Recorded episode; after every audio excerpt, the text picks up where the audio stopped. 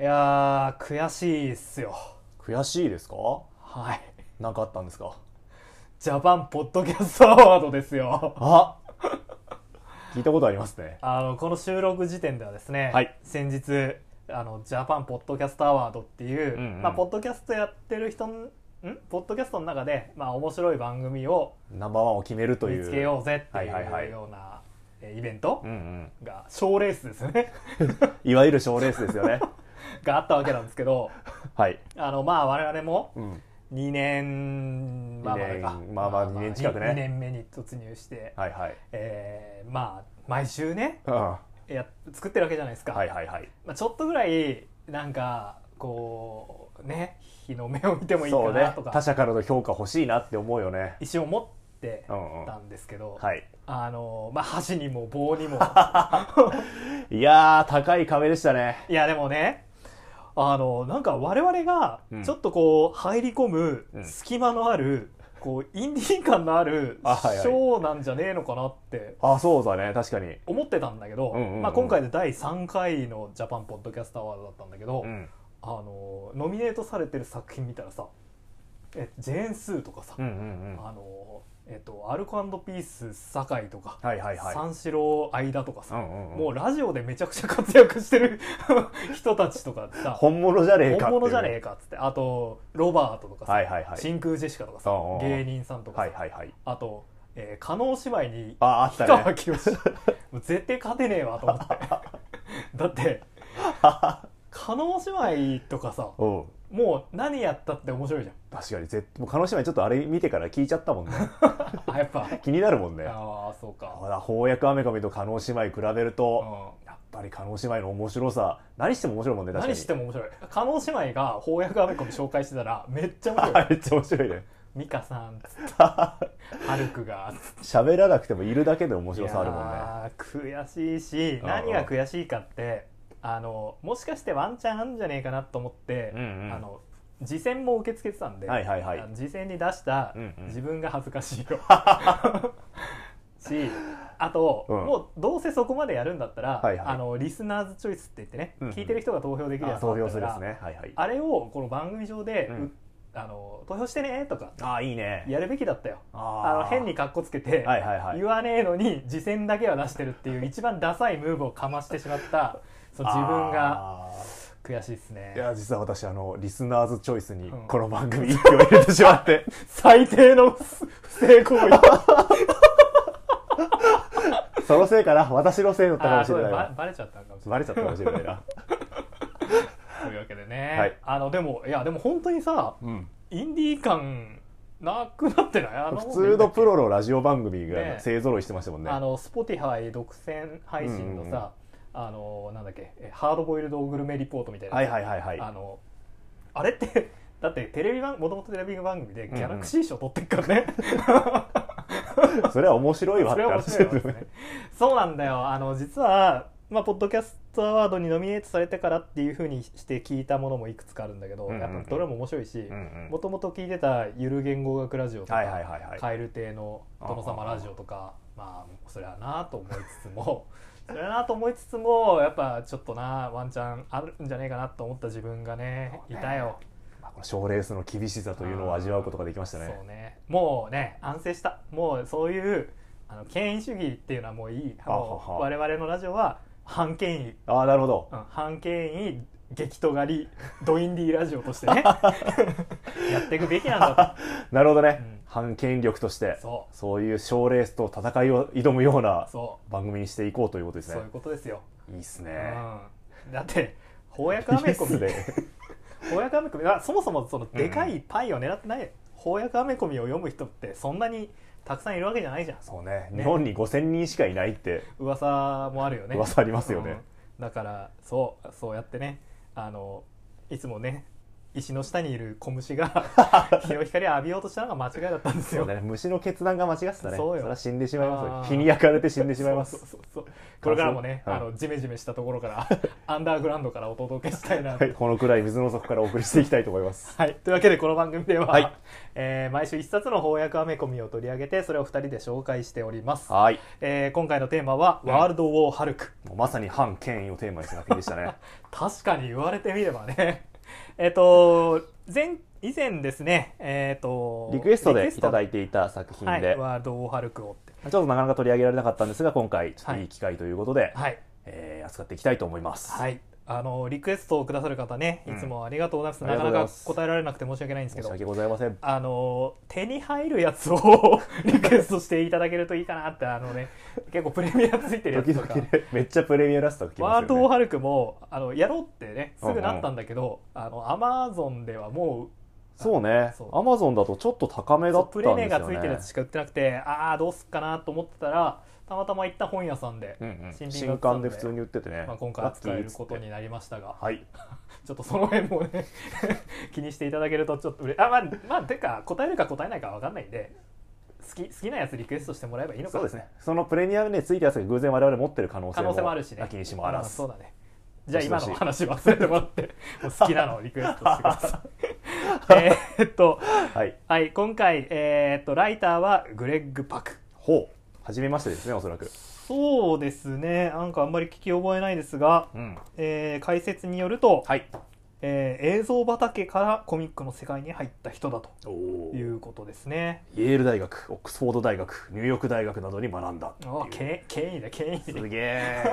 まさに権威権威ですよ、大学3つかすげえな一方で、えーアーティストは、はいジョン・ロミータ・ジュニアまあこちらはおなじみですねしばしば出てくるえー、とキックアスうんうんが代表作ですかね、はいえーそれから我々のラジオでは「えーデアデビル」「マン・ウィズ・アウト・フィア」うんうんそれから「エターナルズうんうんうんも」えーこの人がアーティストでしたねそうですねそうでしたそうでした、ねパパも有名な絵を描いてる人ですよね何の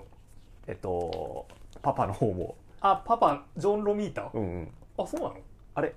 ごめん今のちょっそうなんだっけジョン・ロミータも有名な人なのかとごめん今のじゃあちょっとちょっおうとあと編集でカットしてくださちょっと調べてまた話しまいしょう申し訳ないはい。えっ、と、あらすじをざっくり説明しはいおま願いすしと、ますえーアベンじゃなかった、イルミナティっていうですね、うんうんえーヒーローたちによって、えー宇宙に放逐された ハルクが帰ってきて怒ると。まあそれは怒るわっていうねストーリーでしたおね話ですね。まあ、ただ、結構、あのーなんつうんだろう、いろんなヒーローの登場する、うんうんそしてバトルシーン多めっていううんうんうね、んうんえー読んでて楽しいもうド派手な作品でしたねクロスオーバーになってますんで、うんえーぜひ皆さんも読んでみてください。反権威主義の皆さんぜひなぜハルクが宇宙に追放されることになったかっていうと、ほうほうえーまあなんだ暴走しがちだからってことですよ ね理性を失って大暴れしがちなので宇宙に追い出そう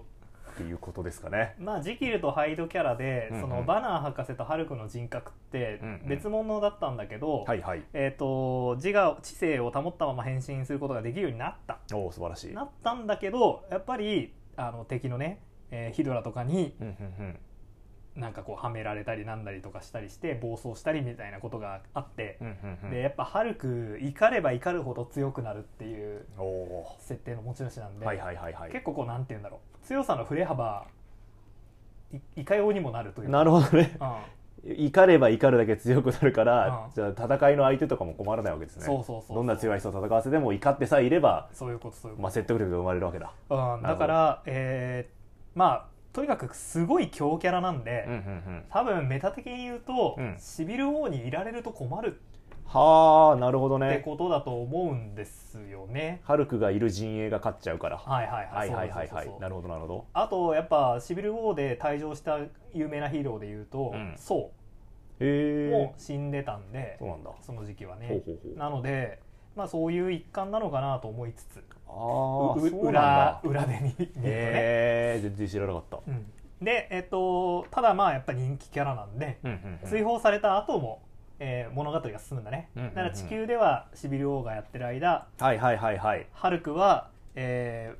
惑星サカ蛮族の星って言われてますけど ねサカーっていう星にたどり着いて、うんうんえーそこでまあ遣唐使にされてそこから成り上がって、えーレッドキングっていうですね、えー王を倒しうん、惑星を解放しおうっていうような物語が描かれるこれちょっとあらすじだけ載ってますけど、うん面白そうですよねあのこの「ワールド・オー・ハルク」がビレッジブックスから出されてるんだけど、うワールド・オー・ハルクが出た時には、ほうほう、えっと、このプラネット・ハルクって言われる、うんまあ、追放された先でのはいはいお話公約決まってなかったんですよえー、だから、えっと、全話あらすじが載ってますね全部載ってるよね すごいすごい読み応えありました丁寧なんですけど、うん今はあのワールド・ハルクのこの前日譚であるプラネット・ハルクも、うんうんえー翻訳されてますんで、えー読めます、あらいいですねはい、天の章地の章だったっけなほうほうほう 2, 冊になってるんでえー、あとえっと追放しようっていう話になった、うんえーお話も「ロード・トゥ・シビル・ウォー」っていう、うんうんうんまあ、シビル・ウォーの隊員を集めたやつに載ってるんで、うーんこの「ワールド・フォー・オー・ハルク」に連なる一連の流れは翻訳で全て読めるん公で約すねで全て読めますね。はあ素晴らしいですね、うん意外と少ないよねそういうシリーズというか確かになんかまあやっぱり霧のいいところで始まって霧のいいところで終わるから前にどういうことがあったかっていうあったかとのかはってあんまり読めないよね説明でね済ませがちですよね、うーんうんそんなシリーズだったのか恵まれてるシリーズですねいやだから多分すごく人気があったんじゃないかなああなるほどねあのこの前も読みたいっていう人がはいはいはい結構いたんだろうねいやめっちゃ面白そうですもんね、うんこう遣唐使の闘技場ではい次々と新しい仲 間と、その仲間との別れを経験していくっていうもはういどうどう話を作っても面白くな面るでしょう白といいうですよねえっと映画のうん、 「そうバトルロイヤル」ああはいはでいあはっいたはじゃいないですか、あれのまあ元ネタですよねプラネットハああ闘技場シーンあったねル、ク、うん、でハルクいてあのあなんか石みたいな人もいたねそういえあばの武器あのなんかこう鎧みたいなのつけてたでしょ、はいはいはいはいまあ話は全然違うんだけど、うんうんあの多分あのお話のイメージソースにはなってるね、なるほどうね、ん、ハルクのと愉快な仲間たちも出てきたもんねそうハルクというかの仲間たちも出てきたし、はいはいはいえっ、と今回は、えーハルクめちゃくちゃ怒って、うんえーまずは月にねうん行きますね、はいはい月にはインヒューマンズがいるんですがインヒューマンズはまだ我々単体では扱ってないか扱なってないですかねなんかすごい力を持った人たちそうです ねまあ大体みんなそうか いずれまた出会いますいからつまた出会いますかねえーここの、えーっとブラックボルトというですね、うんうんうんえー無口な王様ほうほうほう喋るとすごい音波みたいなのが出るから基はあ本なるほどね喋らないっていうキャラクターですかねっこいい声の力で戦う、はいまあ、こいつも強キャラなんですけれども、うんうんうんえーハルクにのされてしまいますねああ初戦の相手がそんな強キャラだったんですねこれはそうそうそうそう、はいはいはいうん、でこれの強さを格を見せるつけたわけですねこのそうシーンでですねはあなるほどお今回は本気だぞとうんうんいう感じですか、うんうんうんハルクそうかこれこそんくらい怒ってるんだなはいはいはっいていう感じじゃないかな。でなんで、えーいきなりですね、うんえーそのインヒューマンの王ブラックボルトを狙ったのかというと、うんうんうんハルクを追放したメンバーが、はいはいはいはいはいえーミスター・ファンタスティックアイアンマンうんドクター・ストレンジうんうんブラックボルトほうでイルミナティっていうね、えーメンバーだったと。正義の秘密結社このイルミナティっていうのはそうね正義の秘密結社ですねなんて言えばいいんですかなん賢人会議みたいなもんですよねきっとそういやすごいさ反民主主義的な組 織ですよね、自分たちでヒーローたちの行く末を決める会議をうん、魔術科学インヒューマンズの代表が話し合うってことですよねそうですね導いてやらねばならぬっていうことですかねいや発想がやばいですよね発想がやばすぎます ねえーっとあの一応今回そのハルクを追放した時の会議には参加していなかったんだが、はいはい、えっ、とプロフェッサー X、うんうん X メンのおボおスですねなんかも入ってんのかな、へえうん、だから本当にそういう人類の科学魔術のトップそれからそういう超人類たちのはいはいはいはい長みたいなのが名を連ねている組織というか、うんうんうん組織というかなんつうんだろうか秘密会議みたいなうんうんやつですねで。階段を持ってうん未来を決めるとあいややいや陰謀論的ですよね実に陰謀論的なうん今こんな話をするとちょっと避けられちゃうかもしれない、うんね2006年当時ならば全然あありだったんでしょうけどねいやー今のご時世なかなかこういじきづらい空気ありますよねそうねちょっとなんかねえーなんか別のリアリティを持ってありますね確あかりに、ますよね今とはちょっと違う文脈で当時とは違う文脈で読めるようね、ん、でもやっぱりシビル・ウォーってうんすごい作品だったんだなってほうほうほう思いますねあの余波がすごいもちろうんんそのシビル・ウォー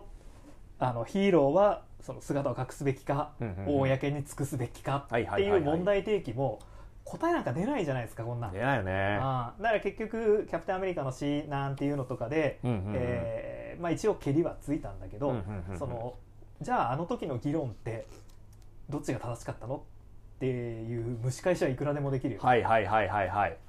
キャップが死んだからなんとなく収まったけれども、うん議論そのものの決着がついてないってことだもんねそうそうそうついてないしはいはいはいでまあこの「プラネットハルク」じゃなかった「ワールド・ウォー・ハルクも」えーそういうシビル・ウォー直後のお話だけど、うんうんうんやっぱシビル・ウォーの余波だし、うーんえー、と映画と合わせてやったさ「うんうんスパイダーマン」の「ワンモア・デイ」はいはいはいなんかもやっぱシビル・ウォーの余波だし。ああそうだね言われてみれば、うんやっぱ大きなイベン影響のあるイベントだったんだねそうだねマーベル・ユニバースにとってすごく大きな出来事だったんじゃないかなって、うーん実はまだやってないんだよ ね私読んだことないんです周辺の事件だけ読んでるんですそがうだよね本編が何が起こったのかどうしてキャップが死んだのかとかは知らないですねいやーいずれやりましょうねいずれきっとどこかでうんどっかでねまあでもなんとなくこう周りの作品読んだんで輪郭はつかめてきたかなと思いうんうんうんまうんまあだから逆にそうやってこれもアメコミ読む面白さだと思うんですよすうんうんうん輪郭というかはいはいはい影響とかを知ってからどういうことがあったのかって、ああなるほどね我々だってさあのフランス革命とか明治維新とか知らないけどさ知市らんわ民社会生きてるわけじゃないですか、その恩恵だけ得てるよねそうそうそう一緒一緒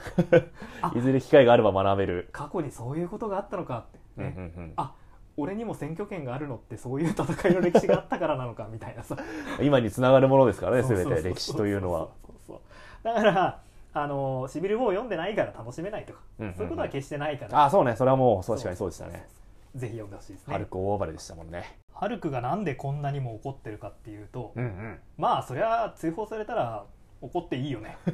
なんか半ば騙して追放したような感じでしたよねまあだからそれで怒ってもいいんだけどそうじゃないうんうんうんなんで怒ってるかっていうと、はい彼はその惑星サッカーってところにたどり着いて幻冬師から、まあそのえー星を解放したんだようんね、うんうん破壊して、破壊してうん成り上がりました成ねり上がったんですよで、えー向こうで妻を持ちはいでこうその人は子も身もん身ごもり、めでたいうん、でまあ星の人たちからみんなからあの崇められ、まああいいポジションに収まったわけですねよよかかっったたねねめでたハしルでクすとわ思ったらハルクをその乗せたえ追放する時に乗せたロケットが大爆発を起こ し惑星の多くの民が死んだといやそりゃ怒るわっあてー話ですよねそれなんでマジで怒りマシマシでそうね民を失い100万人とか亡くなったらしいですねあー妻を失いあー身ごもっていた子も子失もい失いですよその復讐に地球にやってきたと、うんでまあ単身乗り込んできたうんんじゃないと、なんとまあウォーバウンドというですね、うんうん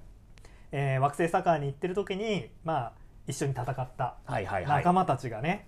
いる一緒についてきてくれたんですよねこいつらまあその遣唐使にするためにいろんな種族をさ、うんうん宇宙中のいろんな種族を集めてたようなんで、えー例えばシルバーサーファーとかいたらしいからね、ああねうん、びっくりだぜなんでこのウォーバウンドの面々もねいろんな人たちうんうん虫っぽいやつとか岩っぽいやつとか、硬そうなやつとかねうんいますね魔法を使うやつとかねはい、この登場シーンいいですよね我らサカーのウォーバウンド罪深きヒロエククローナの工具エロエカイフィ砂しのミークブルードに名はないっつってこの名乗りが名乗るやねつ二つ名欲しいね二つないいですね二つ名欲しい二ねつないいですねまあじゃあ我々名前すらないのに二つ名が欲しいってちょっと意味がわからないところはある先に名前をつけろって話なんですけ本当だどねなんとか二つらは欲しいなんとかいやいいですね月輪のムーアみたいなねわあめっちゃいいは というようなオーバウンドの面々と一緒にねうんうんえー地球に来てでまあヒーローの側もですねだいぶ集結してますね本当にいろんなヒーロー出てきますねそうね勢ぞろいというか人気ヒーロー私でも知ってるようなヒーローがたくさん出てきてくれて、知らんようなヒーローもいるしなうん初めましてと いうか誰こいつってのもありますよね地味にシーハルクってあんまりあ僕初めて見ましたねねなんか名前はハルクのいとこかなんかそうそうそうそうねそうめっちゃ力が強い人っていうぐらいのそうそうそうそう輸血うーんブルース・バナーから輸血受けちゃって、はいはいはいハルクになるようになっちゃったんじゃなかったっけなああなるほどねえっ、と昼の仕事というかはんはんはシークレットアイデンティティというかんうんうんは弁護士ですねおおインテリうん権威だ権威権威ですねあのドラマ化か映画化か決まってたはずなんで、へえ、うん、あじゃあ彼女の活躍もこれから見られるかもしれない多分ですね、うんうんあのデアデビルと法廷で争う っていうあわあめっちゃいいわあありそうめちゃくちゃありそうのヒーローみたいな作品になると思い まああ昼は法廷で戦い夜は街で戦うっていうあれですねそうそうそうそうああなるほどね これハルクのさ怒りの理由がやっぱこう正当性があってさすああ同情できますねそうそうかなりねでそのオーバウンドのメンバーはやっぱこう生かしたメンバーが揃ってるから、はいはいはいそのまあ、ハルクずっと大暴れしてうんシーハルクとかともボボコボコに殴りつけたりするんですけうんど彼の暴力にこう共感できますよねまあできるできる応援したくなるそうねあまりにもひどい目に遭ってるからおハルクもっとやったれやったれってえっ、思いましたねと戦いの舞台ニューヨークかな、うんニューヨークだったなんねですけどあのちゃんと一般市民には逃げる時間をそう与えてあげるっていうさすがヒーロー、うんそして一般市民の一部からはハルクが応援されるそうそうそうそうやっぱその一般市民の間でもそのヒーローたちに対する不満というまか、あね嫌な思いやっぱシビル王でなんかいろいろあったっぽいですよねうんうんうんういんろんな目に遭ってきたのでやっぱヒーローに対してやっぱいいイメージばかりじゃないんですよねそうだねだからこそハルクを応援するうんっていうシーンとかもあってこの辺やっぱいいですよねいいですねハルクの話って私初めて読んだんですけどあそうかなんかもう本当野蛮人キャラというかさ、はいはいはいはい秩序の外側からやってきて、うんうんなんかその世界のルールをこう一気にバーッとこう破はいはいはい壊していくようはいなはいはいうんキャラクターでこんな魅力的なキャラだったとはって思いま したね。今回もねそのサッカーではワールドブレイカーとうんうんうん呼ばれて、まあ本当に神のようにね崇められる。や崇められてまっしたねぱこういうのってあの高貴な野蛮人とか呼ばれるキはいはいャラクター造形ですよね。和系ってやつです和ね系的にう。んその自分たちの秩序から離れた人間に対してうんうん人間対する期待といううか、んえっとまあ嘘つきでうん惰弱な文明人とは異なる野蛮な奴らこそがうん実は素晴らしい力を持っていて、はいはい俺たちの世界を良くしてくれるんだってはいはいいうその一つの話の構造のパターンをハルクがまさに体現しててそうだね面白かったねあーこれ確かなんにか見たことあるじゃないけどなんか 知ってる話だなって思ったね初めて読んだけどあのまあ今回ものすごい規模のお話だし、うんうんうんバトルもすごいんだけど賠償化していくとっていうかその規模を小さくしていくとあ GTO とか もそういう話だよねそうだよね外部か外ら部そかのら暴走族っていう別の秩序を持った人がやってきて学校をめちゃくちゃにするけど、まあ、なんとなく 丸く収回めて復、してはい、去っていくみ去たっいなていくっていうねでそそういう話が流行る時っうてんやっぱそのその地域とかその国のうんなんか停滞してる時期にやっぱはりい流行はるいっては言うんでいすよね、はいまあそうだよねやっぱロマン主義の時代18世紀ぐらいに確かこの高貴な野蛮人って言葉を使われるようになったんだけど、うんうんやっぱ当時はドイツで一気に広まったんだけどドイツはいははいその当時の先進国だったスペインとかイタリアに対してうんやっぱその負けてるっていう意識があってへーある種の停滞感がある時代にうやんっぱこう高貴な野蛮人キャラクターがこうバッと盛り上がったしはでこれ2006年のアメリカでしょ、あ、やっうん、ぱ当時のアメリカとしてはそうんのある種の停滞感があったのかなってなるほどねなんか大統領めっちゃアホに描かれるじゃないですかはいはいはいはいだからその辺なんかも当時のこう停滞感的なのがあるのかなって大統領マジで周りの人の話聞かない しなんかすごいよね超無能っていうふうに描かれててうやんっぱそういう時代性みたいなもうこうちょっと古いアメコミではあるんですけどそういうのも感じられましなたるねほどね10年以上前だもんね逆に今の日本こういうわけこういう物語は、ま、流行るかもね確かになんとなく閉塞感あるもんな停滞感時代閉塞の現状を打破するには時代閉塞の現状聞いて日本史で聞いたことある わ、あれ打破打破するヒーローがうんあじゃあ次の仮面ライダーはもしかしたらうん宇宙からやってきたうん野蛮人野蛮人うん仮面ライダースペースアマゾンな一般市民も次々と暴力の餌食にしていく やばすぎ ああなるほどちょっともしこれをお聞きのうんくそうクリエイター的な 人いたらぜひちょっとやってみたらどうですか確かに野蛮キャラうんこれからバズるかもしれませんそうこの2022年は高貴な野蛮人がキーワードですよ、 反権力高貴な野蛮人おおーなんか図らずも最初にした話がこ うねハルクと対峙するのは、うんうんまあ、ヒーローばかりではなく、はいはいはい、えーロス将軍ですねうん、まあロス将軍はハルクのシリーズにはよく登場するえ軍人ですね、ほうほうほえっ、とまあロス将軍の娘が、えーブルース・バナーとこう恋仲だったうこともあああなんかり一言言ってたねそれは、まあそういうことなんだけど、うんうんうんえっ、とロス将軍はまああのハルクが今まで暴走した何回もそういう経験があったと、お前ら本当に学ばねえなうんとこの軍事力を使ってハルクを倒すんだっていうキャラだね、うんうんうんだからまあ確かにイルミナティはまあ考えた上でほう追放したんだけど、はいはいはいあんまりまあイルナミティにはちょっと共感できないんだが、うんうんうんまあロス将軍とかを出すことでハルクが必ずしもこうなんつうんだ正義ではないなんかその法追放したことにも一部理はあるんじゃねえかなって思わせる役割をああなるほどね買ってんのかね。ハルクの大暴れっぷりを見せることによってうんこんなに被害が生まれてしまうんだぜっていう、危ないやつ危ないだろうっていう、はいはいはい、まあこれもでもちょっとさシビル・ウォーの議題っぽい問題提起ですよねうんうんうんうんうんその人の手に負えない力を野放しにしてていいのかはいはいはいっはていいうね、はいなるほどうねん、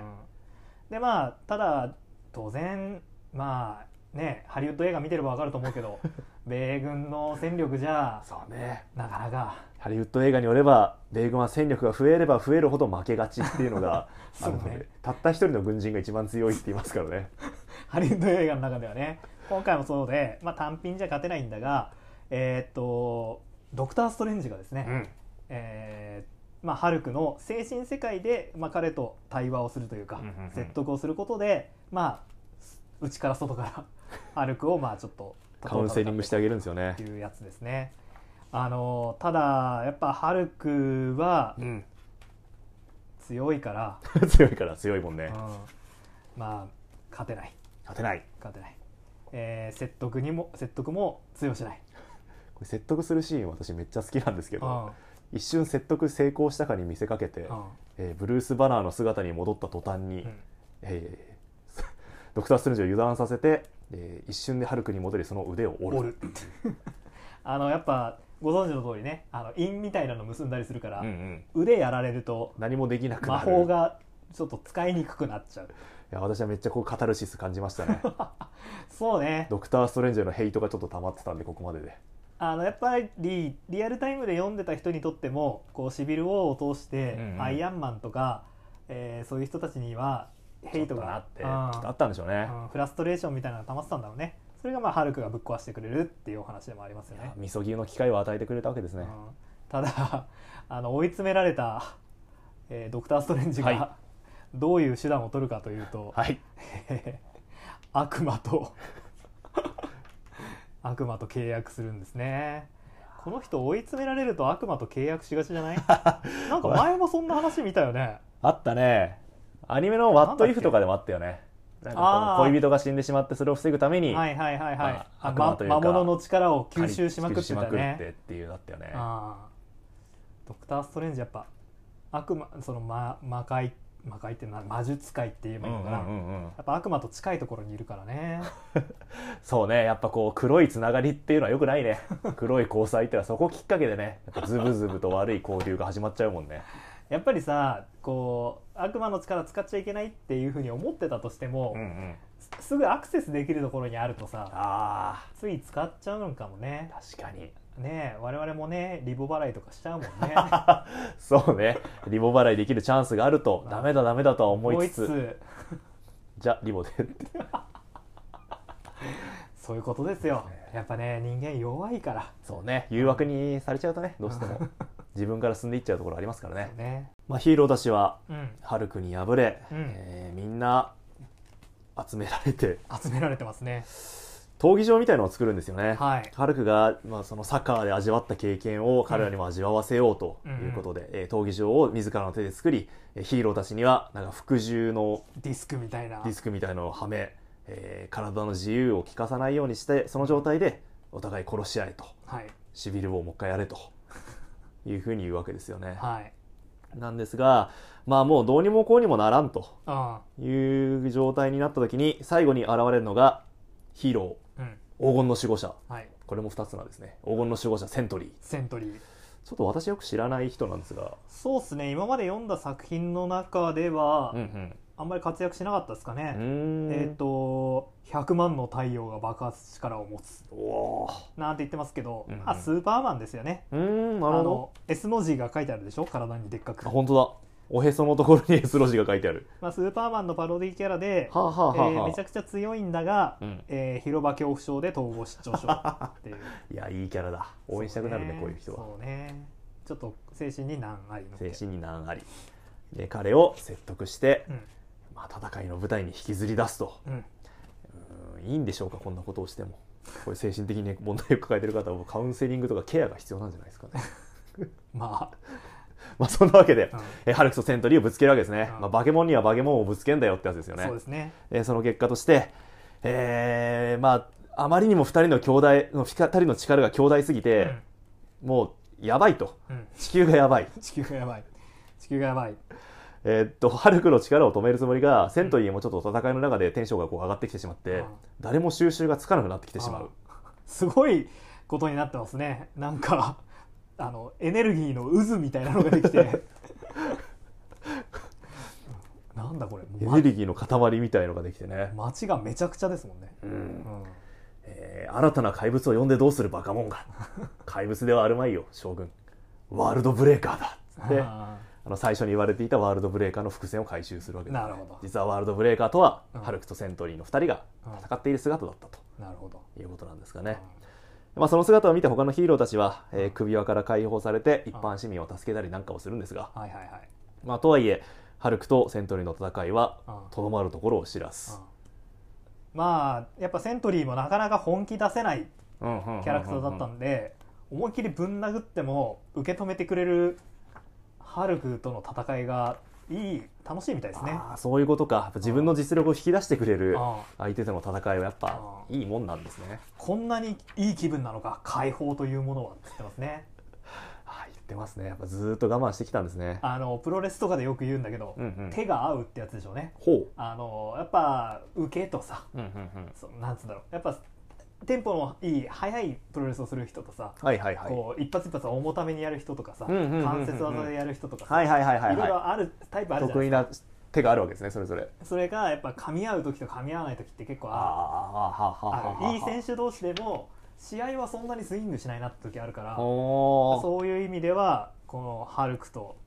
セントリーはああなるほどね手が合うんでしょうねだからボルテージが選手のボルテージがねあー最大限力を引き出すはああじゃああそうかハルクのじゃあこの今回のワールド・オブ・ハルクは、うんハルクを主体にしたプロレスのワンシーズンのお話ということあ かそうそうそうそう最初にハルクの強さを示した上でうん、いいろんなレスラーと戦っていってそうねその格の強さを示しつつ因縁を作りつつ、作りつつラストは、うんかつての盟友とのうんベストバウト、そう手が合う試合を示すと、でもうだって2人ね力出し切って両方ともその変身状態みたいなのが解けてうんうんう終んわりですもんね、そうだね、あもう戦いき力を出し切ってドローですフルタイムドローああなるほど60分間戦い切って、うんえードローというドこロとーですかね、うんなんですが、えー実は実は、ねっていうことでそこでは終わらなかったんですうんね、えー実はハルクの宇宙船が爆発したのには、うん訳があったうん実は真犯人がいたんだっていうんですね、えーそれを最後に犯人自らハルクに対して打ち明けるっていうシーンがあります、えー彼は昆虫人間ですね、はいえー昆虫人間のなんだっけお名前ミークかミーク、うんえーハルクが闘技場に行って最初にできた友人ミークはい、が実は全ての黒幕うんつまり、えー市民を殺し妻を殺し子供を殺した犯人だったああっていうオチが示されるんですね。あの元々のそのハルクが勝ち取った、えー星のそのう戦んうんう王んっていうんですか、うん、前の王様があ前の王様の家臣が、えー、と船にば、まあ、爆弾を仕掛けて壊れたワープコアと言ってますけど、まあ、爆弾を仕掛けたわけですねでミクはそれを、まあ、み見ていながらスルーしたといや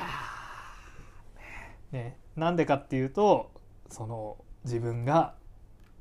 なんつうのワーワールドブレーカーだっていうことを思い出させるためだと昔のハルクに戻ってほしいとあのインディーズ団体でプロレスやってた頃のああの尖ってたところのっていうハードコアデスマッチをしていた頃のハルクに戻ってほしいっていうそんな高いところでね安定してるんじゃねえ ぞとお前はそういうやつじゃねえぞあとあいうことで、えー、ハルクに怒りを感じさせたかったのでああまあ、爆弾を仕掛けたのを見逃して、うんえーまあ、みんなを殺してしま悲ったと劇がね起こったわけですね、いやーまあね我らは死するが定めよ全てが死にたいそうして新たな時代が始まるうんワールドブレイカー終わりの始まりを告げろあーまあやっぱ想像は破壊からしか生まれないみたいな話っていうのはいろんなところであるもんねあるよね。うんまさにその野蛮なじゃなかった高貴な野蛮人がやってきて破壊することで新しい秩序が生まれるっていう考え方もあるもんね。あーでもやっぱさそういうさ外部から来た混沌ってのはさ、うんうん最後去らないとうまく、そうね王が変わってしまってはうん結局秩序が完全に破秩序を完全に破壊するわけにもいかないのでいずれ去る運命はあるにある、ね、で結果的に最後はアイアンマンの力ですかねそうですねあの衛星ビームみたいのを使ってハルクをまあ食い止めるとはいですね。そしてハルクを封印してしまうあーそうですね。うんうんまあ不満があるとすればはいはい。こうハルクがまあこうやって封印されてしまったことでうん結果的にうこうんなんかイルミナティたちのうん罪が許された感が出てしま うのは私はちょっとどうかなと思います けどね腕折られたとかうんそのぐらいでみそぎが済んでしまって良いのかまあっていうとりあえず一通り一回みんなボコられたんボコられたんでまあそれでちょっとハルクを応援したいと思いますそうだねははいい、というわけでえワールド・ウォー・ハルクでしたね、はい、まあハルク対地球っていうふうに帯に書かれてますけど、うんうん、そのね、えー宣伝フレーズにふさわしいあその名に恥じぬ素晴らしいプロレスの試合を見ることができました大暴れっぷりでした ねいやーそうだねなんかあのちょっと話にはなかなか出せなかったけど、うんうんみんな大好きスパイダーマンもああ活躍しましたねブラックコスチュームで参加しておりますし、クロスファイダーえーファンタスティック4うんうんなんかもいますね、うんうん X メンは隊員で、えー戦ってたんでうーん表紙にはねウルヴァリンとかコロッサスと載っかてますねいますけども、確かにまあ本編では出てこなかったで本すね編ではあんまりって感じですかね、うーうんんまあぜひぜひちょっと読んでみてくださいそうですねまだ本屋に行けば新刊ありますはいあのどうやら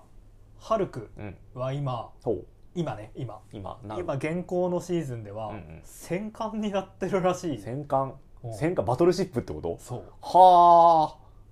え えいやごめんちょっと俺も未確認の情報なんでわかんないです戦けど艦にな船になってんのうんすげえ本当にハルクの中に人が乗り込んでるらしいですよすごっ日朝じゃん日朝かロボットの中に人が乗り込むうんそれ別に日朝じゃなくてもそう 大概そう だよ大概そうかということでね、はいまああのハルクの、うんハルクねただのそのなんつうなもうおバカなパワーキャラじゃないんだぞと あそうだねあ人間としての厚み感じましたねそのねその物語上の面白みも、うんうんえー感じれた作品なんじゃないでしょうかあもう本当おっしゃる通りでございますということですねはい、またいずれやってみましょそうですねちょっとハルクのお話気になりましたねうねえなんだろうなんかなんだろうないろいろやってるワールド・ウォー・ハルクスっていうのも確かあったはず、へえあのレッド・ハルクっていうさ、ほうほえーキャラクターがいてねううーんとかねあいろいろあるんでうんうんうんぜひまたねちょっとまだ機会あったらやっていきたいと思いますどっかでいいキャラしてますわ皆さんももしハルクのおすすめエピソード翻訳されたねあーおすすめエピソードあれば教えていただければと思い取りま上げすたいと思いますではいつものお願いします、えー番組へのご意見ご感想あればツイッターハッシュタグ翻訳雨あられをつけてツイートしていただくかメールをいつでもお待ちしております、メールアドレスはアメコミアメあられアットマーク Gmail.com アメコミアメあられアットマーク Gmail.com アメコミのコミは COMI ですはい語ってほしいアメコミのリクエスト、う好んきなハルクうん教えていただければ幸いです、そうですねうん、まあ、あとは我々がアンダーグラウンドハードコア激闘会ラジオとしてねやっていくために何かこう アドバイスがあれば こうすればとがれる尖れるっつって一応肩パッドは買ったんですけ どねめっちゃスパイクのついてるやつを買やっってぱちょっとね尖り方が分かってないところ が尖ったことがないんでねうんあるかもしれないですね鋭角を増やせばいいかなとか思っちゃうんだ 最終的にドンパッチみたいな形になってきますからね はいというわけで、はいまた来週さよならさよならバイバイ今日ちょっと一個反省してることがあってはいはいあのジョン・ロビータ・ジュニアパパあジョン・ロミータシニアねあのジョン・ロビータ・シニアがあの絵描きだったその漫画描いてたんだってはいはいはい話をちょっと忘れて自自信なさげに言っちゃったのが良くなかったなってあやっぱもっとパンキッ シュにやっぱだ判断定定断定すべきだったちょっと自信なくて「いや編集でここカットで」とか言いそうになっちゃうぐらい気弱だったんでこれじゃ判権威いけないねそうかいやジョン・ロニロジョン・ロビータ・シニアはうあ描いてるわ書いてるあのコミックスのうん絵描いてるあ本当スパイダーマン描いてるえーデアデビルも描いてるおーデアデビルも書いてんのスタンリーと一緒に仕事してるマジかあじゃあ本当に黎明期のマーベルを支えたアーティストだったのね多分ね うん不確定情報これじゃダメだ